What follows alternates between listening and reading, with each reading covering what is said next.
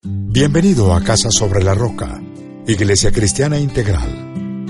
En el 2019, año de la clave de Re, queremos que conozcas a Jesús y que ese encuentro transforme tu vida por completo. Hoy, Dios tiene un mensaje especial para ti. Es tiempo de disponer tu corazón. Bienvenido. Señor, gracias.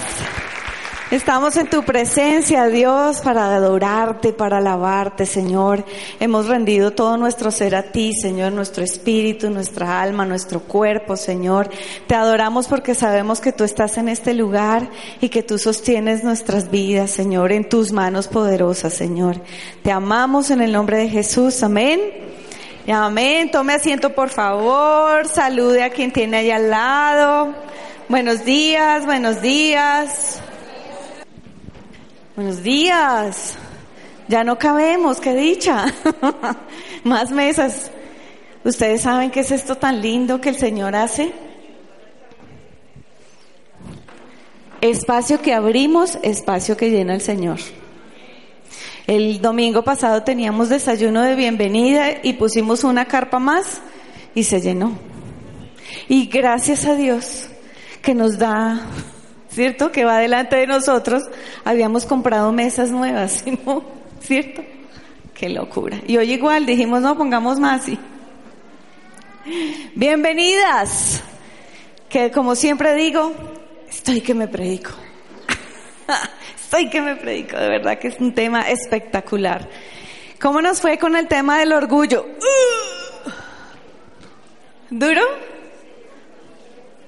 En grupos, ¿quiénes estuvieron en la reunión de grupos que trabajaron el tema del orgullo? Ah, ¿qué tal ese cuestionario? ¿Qué tal ese listado de que vamos ahí con mucha tarea? Hoy nos vamos a llevar también mucha tarea. ¿Quiénes estuvieron en la tarde de chicas el sábado? ¡Uh! ¡Wow! Bien, las animamos. Estamos haciendo los quintos sábados. Los meses que hay cinco sábados hacemos tarde de chicas. Aproveche para invitar a esas mujeres que, que trabajan o que no pueden venir los jueves y, y entonces las invitan. ¿Listo?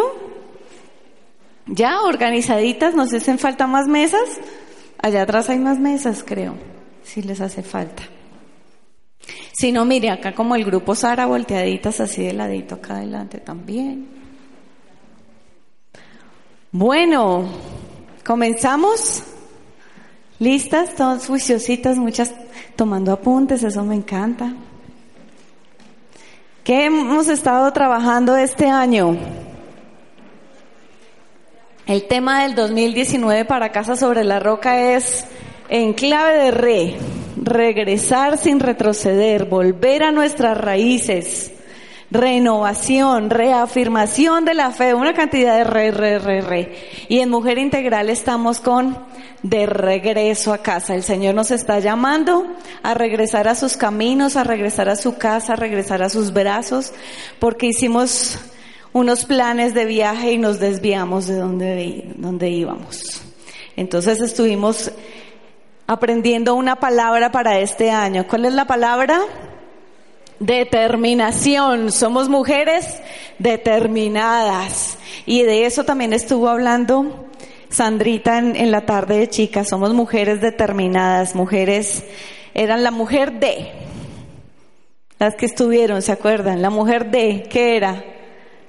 Divinas, diferentes y determinadas. De Dios, diferentes y determinadas. Gracias, me corrigen, muy bien.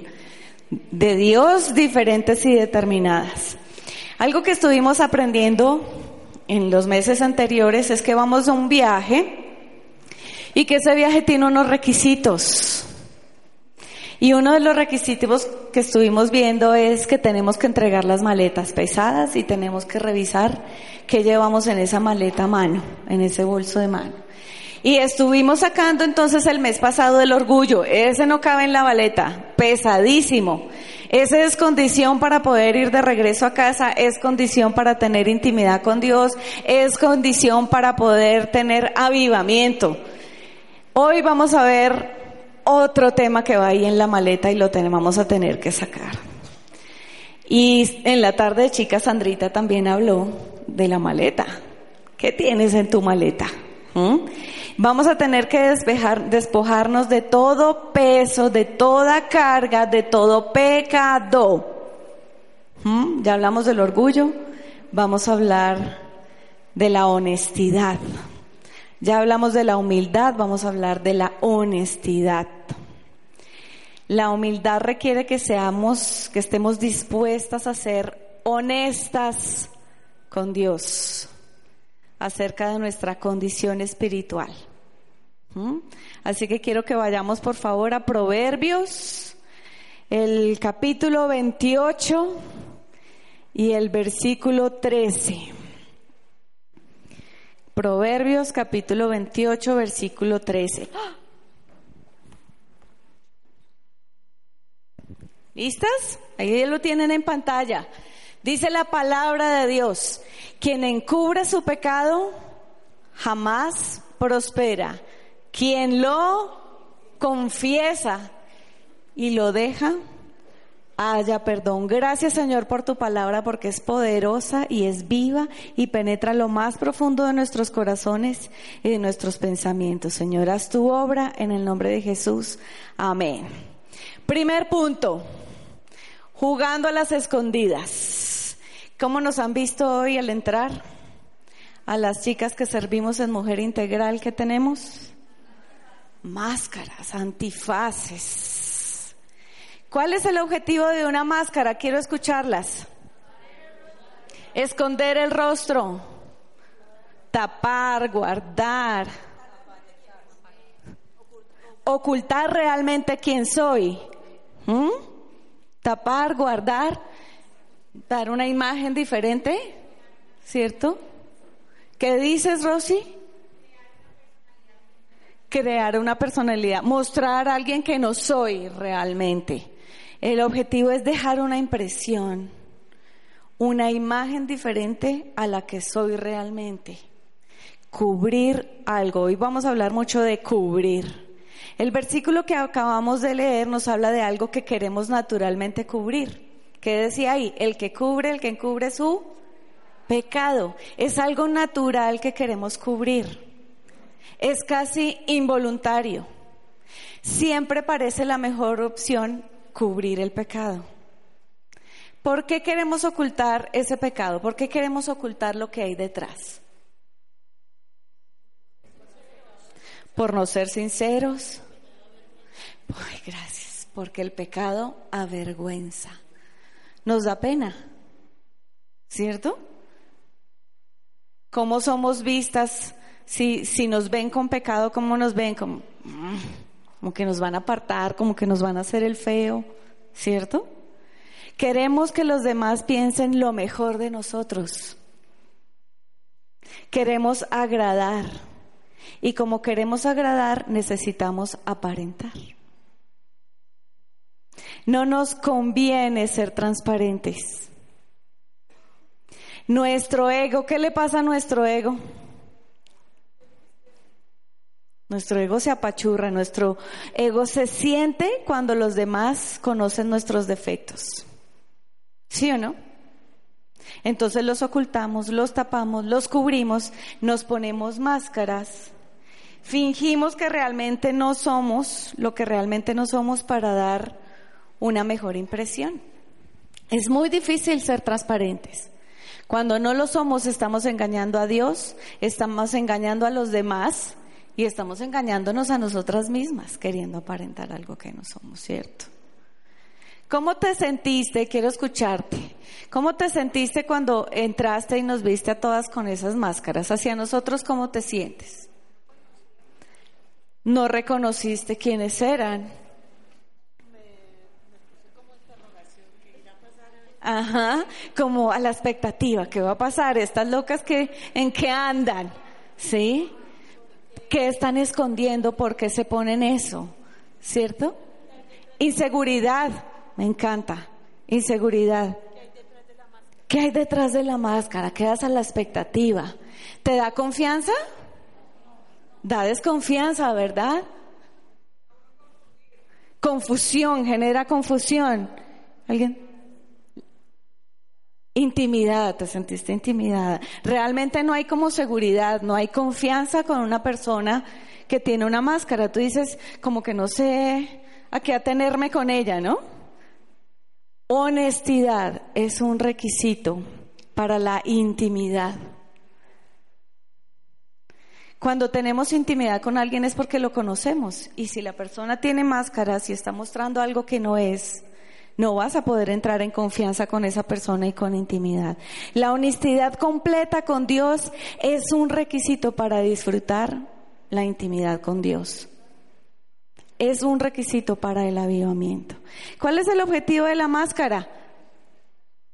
Cubrir, tapar, ¿cierto?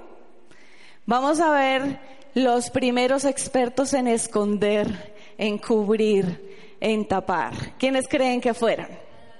Adán y Eva en Génesis 3. Génesis 3.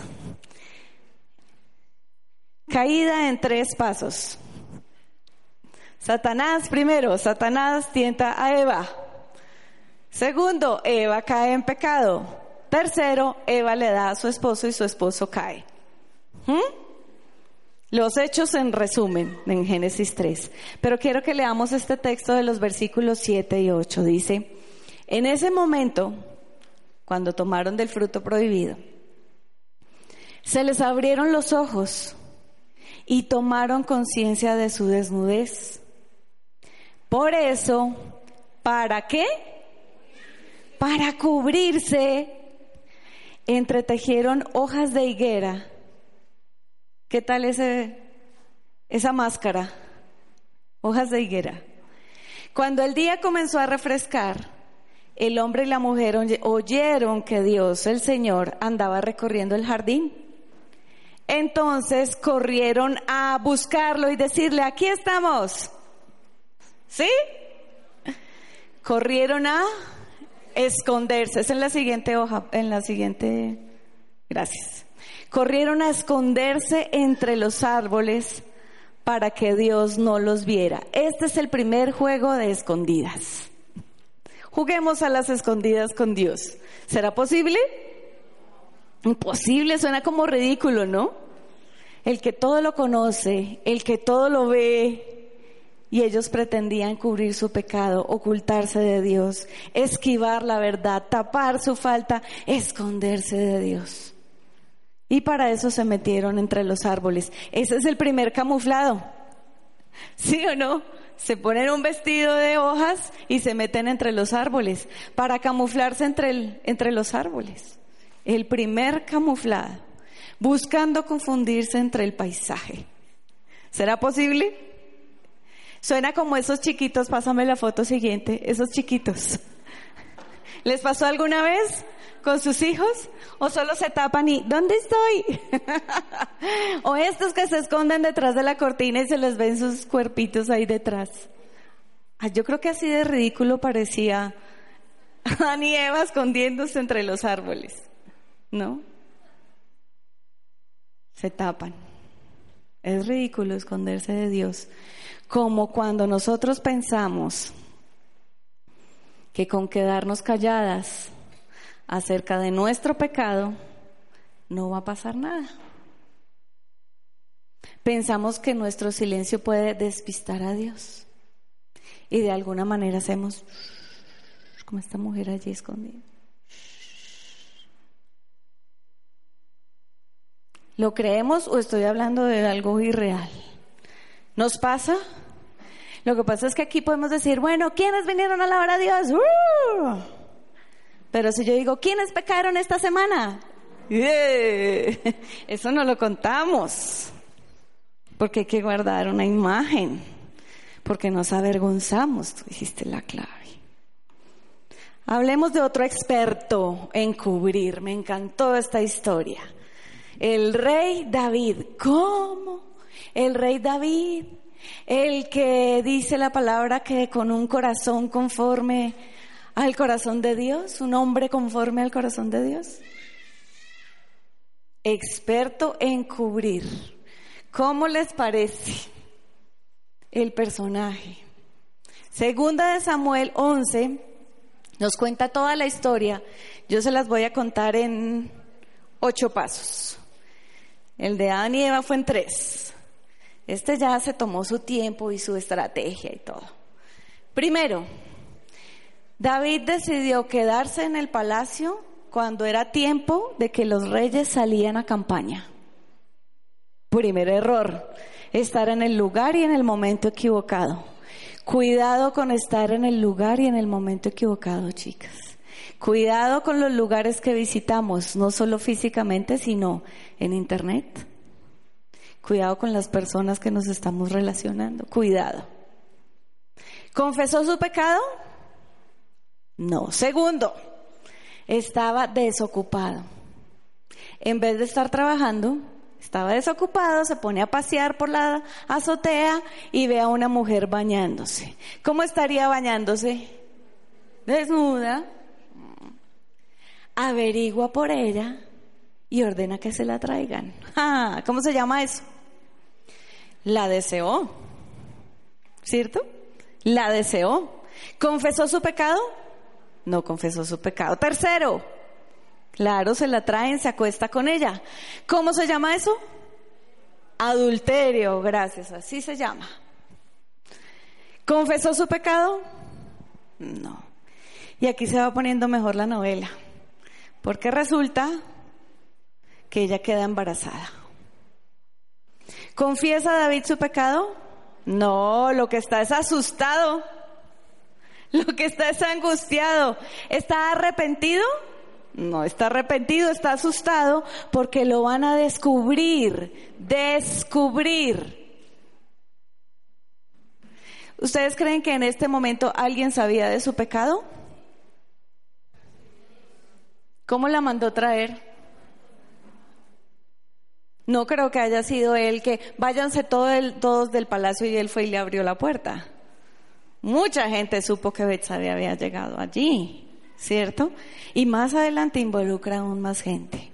Estaba asustado y dice, esto hay que cubrirlo. ¿Qué hace? Manda a llamar al esposo de la mujer, que sí estaba ya en la batalla, lo manda a llamar para que vaya a su casa, se acueste con ella y le cubra su pecado. ¿Qué tal el astuto? Para el mal. Eso se llama engaño. Pero resulta que no le funciona el plan. Porque este hombre es tan íntegro que dice, no, como mis, todos mis soldados están allá batallando y muriéndose y yo aquí disfrutando de mi esposa y el hombre no va y no se acuesta. ¿Qué hay que hacer? Seguir cubriendo. ¿Qué hace? Invita al hombre a un banquete lo emborracha, a ver si así borracho va a ir a tener relaciones con su mujer. La engaña. Tampoco le funciona el plan. ¿Se arrepiente? ¿Confiesa? Sigue cubriendo. Sigue cubriendo. Siete, creo que no les enumeré los anteriores. Le manda un mensaje al jefe de batalla.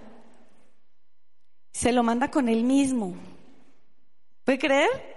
Tenga, dele este mensajito allá a fulanito. ¿Ah?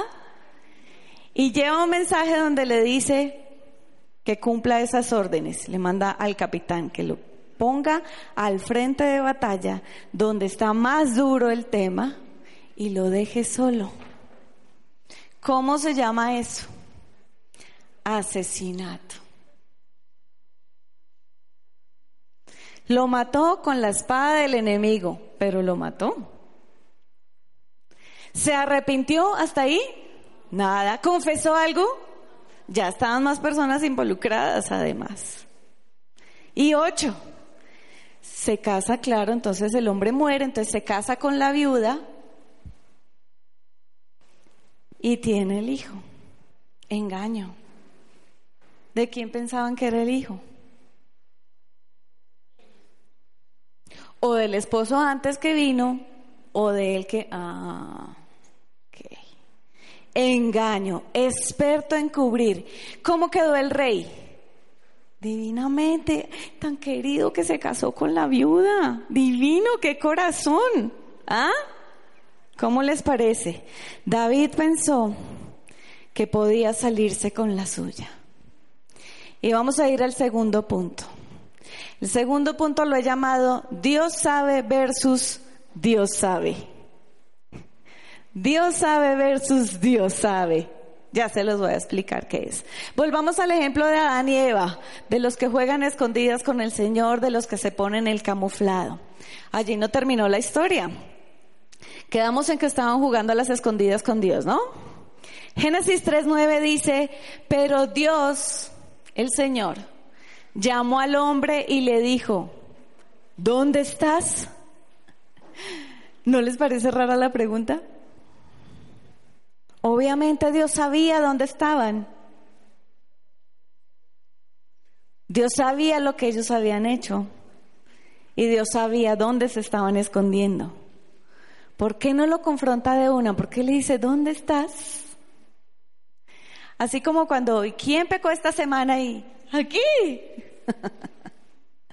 ¿Dónde estás? La pregunta la hace porque quiere darles la oportunidad de salir del escondite y contar lo que hicieron. Quiere darle la oportunidad de que confiese, pero Dios sabe. Ese es el primer, Dios sabe. ¿Cierto? Vamos a mirar un ejemplo similar, me encantó. Es Jesús con sus discípulos en Marcos 9, 33, 34. Dice la palabra que llegaron a Capernaum y cuando ya estaban en casa, Jesús les preguntó, ¿qué venían discutiendo por el camino? ¿Dios sabía? Claro que sabía que venían discutiendo. Pero ellos se quedaron callados porque en el camino habían discutido entre sí quién era el más importante. ¿Qué tal esa conversación? ¿Espiritual o carnal? Recarnal. ¿Sí? ¿Quién era el más importante? Obviamente Jesús sabía de qué venían hablando. ¿Por qué les pregunta? De nuevo, porque les quiere dar la oportunidad que hablen, descubran, confiesen, cuenten. Pero ellos eligieron callar, dice ahí, se quedaron callados, guardaron silencio. Dios sabe. Claro que Dios sabe. La palabra lo dice. Lucas 12.2 dice que no hay nada encubierto que no llegue a revelarse, ni nada escondido que no llegue a conocerse. O sea que Dios sabe que yo, sí, Dios sabe que tú. Hebreos 4:13 dice, ninguna cosa creada escapa a la vista de Dios. Todo, ¿qué es todo? todo está al descubierto, expuesto a los ojos de aquel a quien hemos de rendir cuentas. Oh.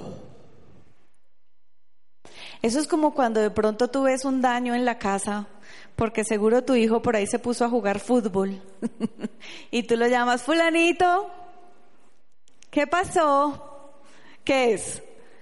La oportunidad que cuente, de que confiese, ¿cierto? No sé, mami, no, no, eso debió ser, no sé, el perro, no sé, un pájaro entró, ¿cierto? ¿Por qué Dios sabe versus Dios sabe? Porque se nos ha vuelto una mala costumbre, una costumbre pecaminosa. Chicas, atención. Ocultar, callar, no confesar seguir empacado y decir, Dios sabe.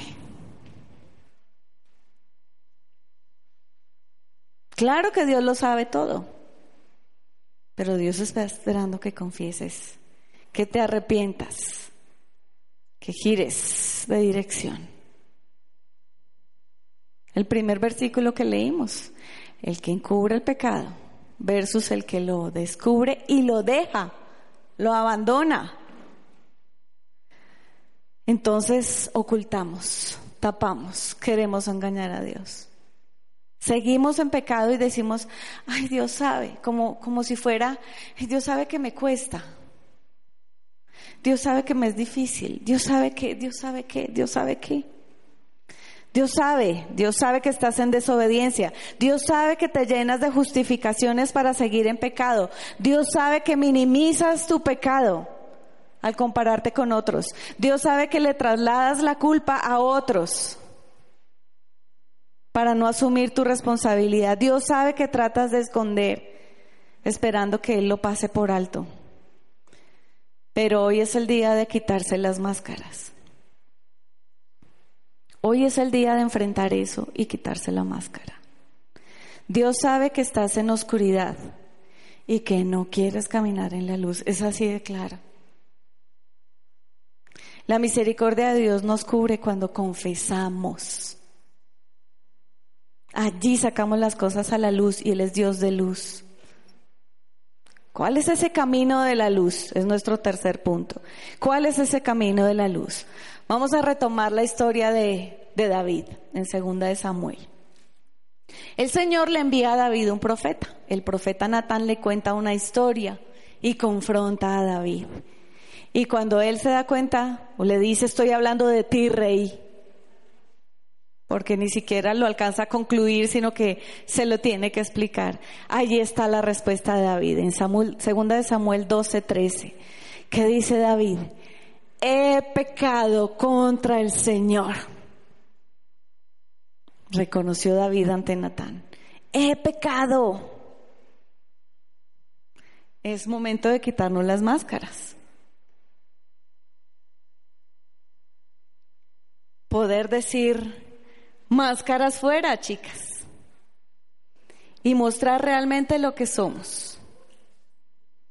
Mostrar realmente quiénes somos mostrar realmente nuestro, nuestras debilidades, nuestros defectos, nuestros pecados. El Salmo 32 es un relato de la experiencia de David al acercarse a Dios reconociendo su pecado. Versículos 1 al 5 dice, dichoso, ¿qué es dichoso? Feliz, contento, feliz por encima de cualquier circunstancia.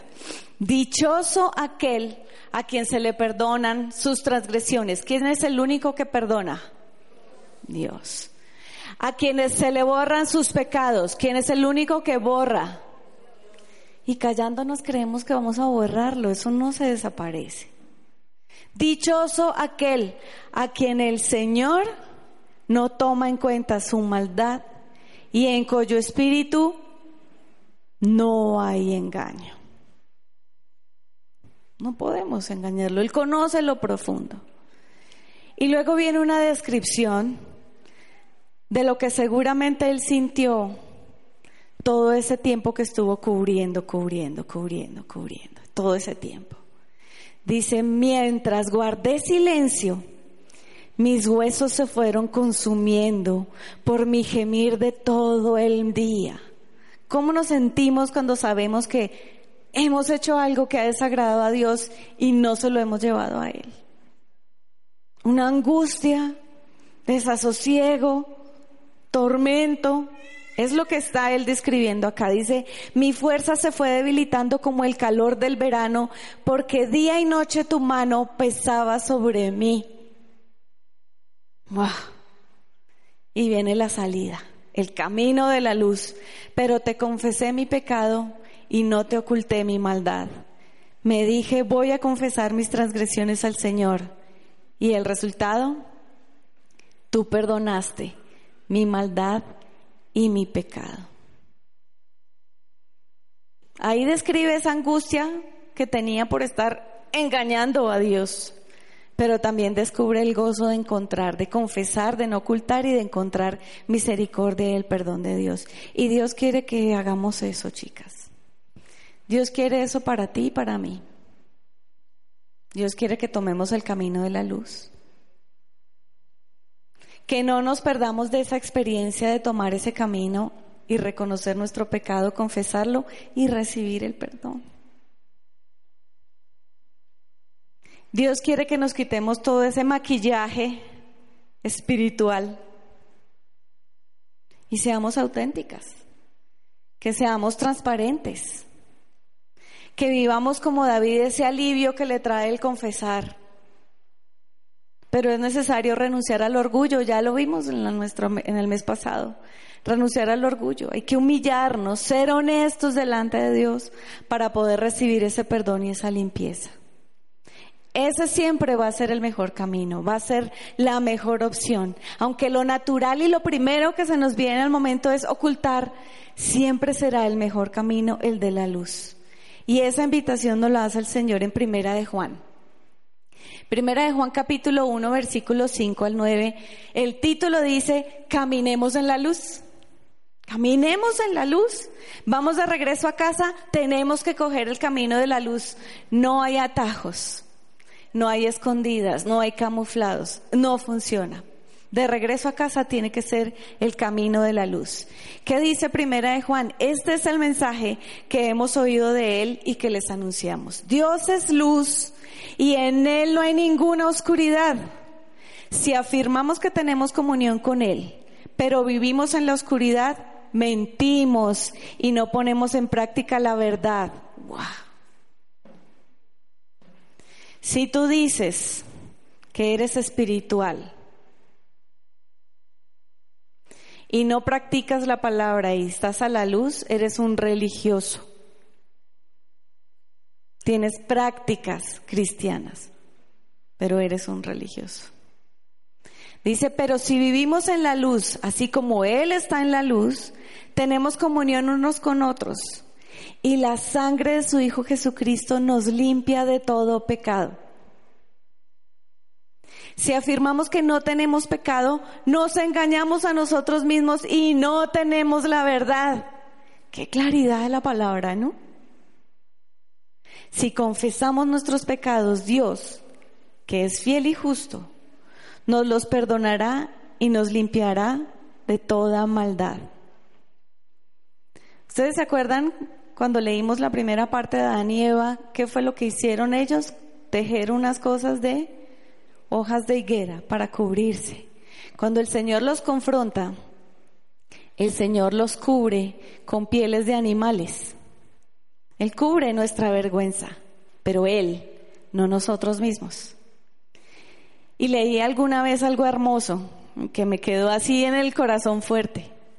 Para poder cubrirlos con pieles de animales, tuvo que haber un derramamiento de sangre de un animal. Y ahora nosotras, Nuevo Testamento, la gracia, podemos saber que Él nos cubre por el sacrificio de Cristo en la cruz. Él cubre nuestra vergüenza. Cuando cubrimos nosotras, nosotras mismas, nuestros pecados, nos engañamos a nosotras mismas y no podemos, no podemos disfrutar de la comunión plena con Dios. Confesar nuestros pecados es ponernos de acuerdo con Dios en lo que estuvo mal y desagradó al Señor. Es reconocer nuestra culpa ante Dios. Es deshacernos de un deseo de justificarnos. Es reconocer mi imperfección y su santidad. Es permitirle limpiarme y que obre en mí. Cuando cubro mi pecado, ignoro a Dios. Soy soberbia y le digo, puedo sin ti. fuerte. Dios está dispuesto, allí está, a cubrir con la sangre de Cristo todo pecado que estemos dispuestas a descubrir ante Él. Y recuerda, mujer, ya para terminar, que no hay pecado tan grande Nada que tú hayas hecho en tu pasado tan grande que Dios no pueda perdonar. Pero también no hay pecado tan pequeño que tú te puedas dar el lujo de pasarlo, de mantenerlo escondido. No importa lo que hayas hecho si tomas el camino de la luz. Puedes vivir el gran amor y la gracia de Dios. Esa gracia es inmerecida, decimos, ¿no? pero no la aprovechamos. Solamente podemos ponernos bajo esa gracia cuando hemos confesado. El camino de la luz es el camino de la honestidad y lleva al camino de la reconciliación y la sanidad.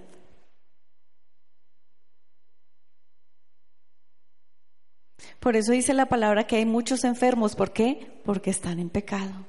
Por eso Jesús cuando se acercó a algunos que estaban enfermos les decía, no era, eres sano. Algunos les decía, tus pecados te son perdonados.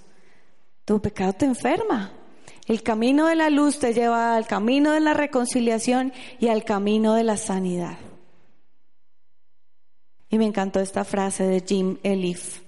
Aunque dolorosa, solo la honestidad con Dios capacitará al cristiano a caminar en pureza y poder. No esperes respaldo de Dios. No esperes la unción si estás en la oscuridad si no estás en comunión con Dios. Solamente va a venir esa pureza y ese poder con honestidad.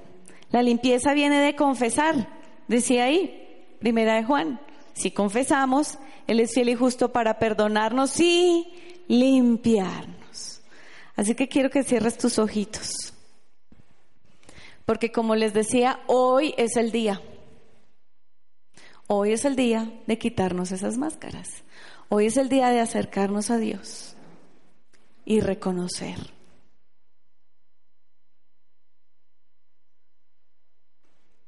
Quiero que ahí en oración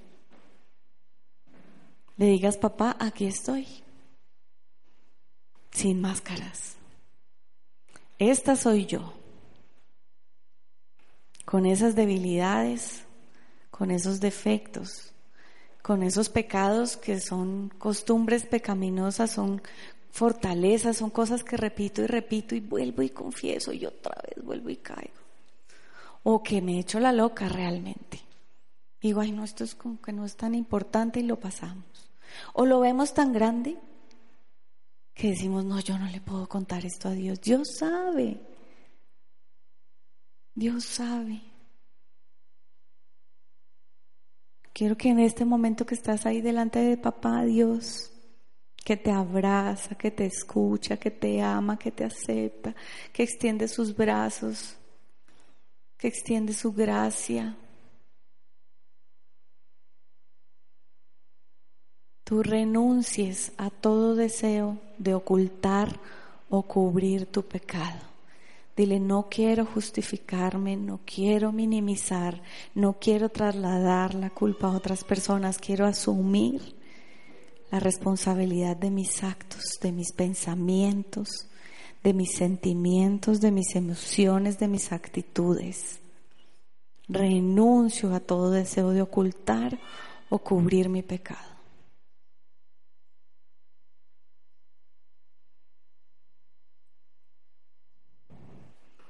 Dice la palabra que Jesús es nuestro abogado, así que Él está allí al lado tuyo, intercediendo por ti. Él conoce tu corazón. Permítele al Espíritu Santo que examine tu corazón, que te recuerde aquellas cosas que no has confesado. Dile al Espíritu Santo, trae a mí convicción de pecado. De pronto hay cosas que has hecho que no crees piensas que no son pecado y realmente desagradan a Dios. Espíritu Santo trae convicción de pecado. Permítele al Espíritu Santo que entre ahí en lo profundo y que examine tu corazón. Pídele que te muestre todas las áreas en las que no estás andando en la luz, las que has estado camuflando. Las que te justificas y dices, hice porque otro me hizo. O que dices, no es tan grave. O que dices, Dios sabe. Y aprovecha este momento y confiesa, ábrele tu corazón, confiesa. Elige el camino de la luz, confiesa. Di como David, he pecado contra el Señor, reconozco reconozco, me descubro ante ti. Esto es lo que hay aquí. Y pide perdón. Sé específica. No podemos ir a Dios con Señor, perdona todos mis pecados. No di, Señor, he mentido. Y sé que tú no eres Dios de, de falsedad, de engaño, de mentira. Sé que al mentir he agradado a Satanás y me he ido a la oscuridad. Y lo confieso, Señor, sé que te desagrada. Tú no esperas esto de tu hija, pero gracias por tu perdón. Recibe el perdón porque Él ha sido claro hoy que si tú confiesas, Él te perdona y te limpia. Recibe el perdón. No te dejes engañar del enemigo de que no lo mereces. Es verdad, no lo merecemos, pero Dios nos lo da por la gracia de la obra redentora de Jesucristo en la cruz. Y permítele que te limpie, porque Satanás nos mete culpa y nos dice que no somos dignas de ser llamadas sus hijas y es mentira. Porque el Señor nos limpia de todo pecado, de toda maldad. Y agradece su gracia. No lo merezco, Señor. No lo merezco, Señor. No me lo gané, Señor. Mis actos, mis pensamientos, mis actitudes llevan esa condenación, llevan esa muerte, llevan ese castigo. Pero por tu cruz, Jesucristo, por tu muerte, me has dado redención. Ya no hay condenación para los que están en Cristo Jesús, dice la palabra. Y la palabra es verdad. Y hoy me acojo a esa palabra.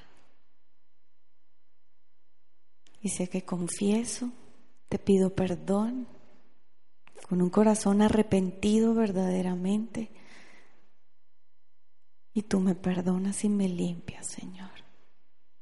Gracias Dios. Decido el camino de la luz. Decido el camino de la honestidad contigo y te pido, papá, que esto que he hecho hoy sea algo de todos los días y algo que caracterice nuestra relación, papá. Que yo sea transparente delante de ti, que no esconda nada, que no camufle nada, que no quiera cubrir nada, Señor. Te amo con todo mi corazón, con todo mi ser. Estoy tan agradecida, Señor, porque tú me bendices y no lo merezco, Dios. Qué amor tan grande, Señor. ¿Cómo responder a ese gran amor, Dios?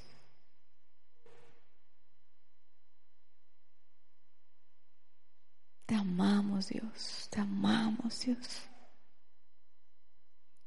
Y te damos gracias. En el nombre del Padre, del Hijo y del Espíritu Santo. Amén.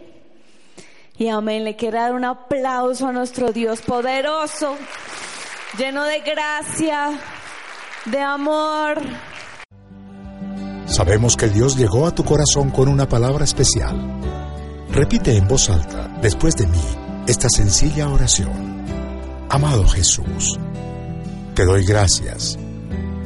Reconozco que soy pecador, pero también reconozco que tú, Jesús, eres Dios, que te hiciste hombre, moriste y resucitaste. Te abro la puerta de mi corazón haz de mí la persona que tú quieres que yo sea. Te recibo ahora mismo como mi Señor y mi Salvador. En Cristo Jesús. Amén. Si acabas de hacer esta oración, la palabra de Dios dice que naciste de nuevo, que eres una nueva persona. Te invitamos a dar el siguiente paso en tu proceso somos una iglesia de amor y queremos acompañarte y ayudarte en esta nueva vida. Ingresa a www.casarroca.org. Conéctate, crece, sirve. Seguimos en contacto.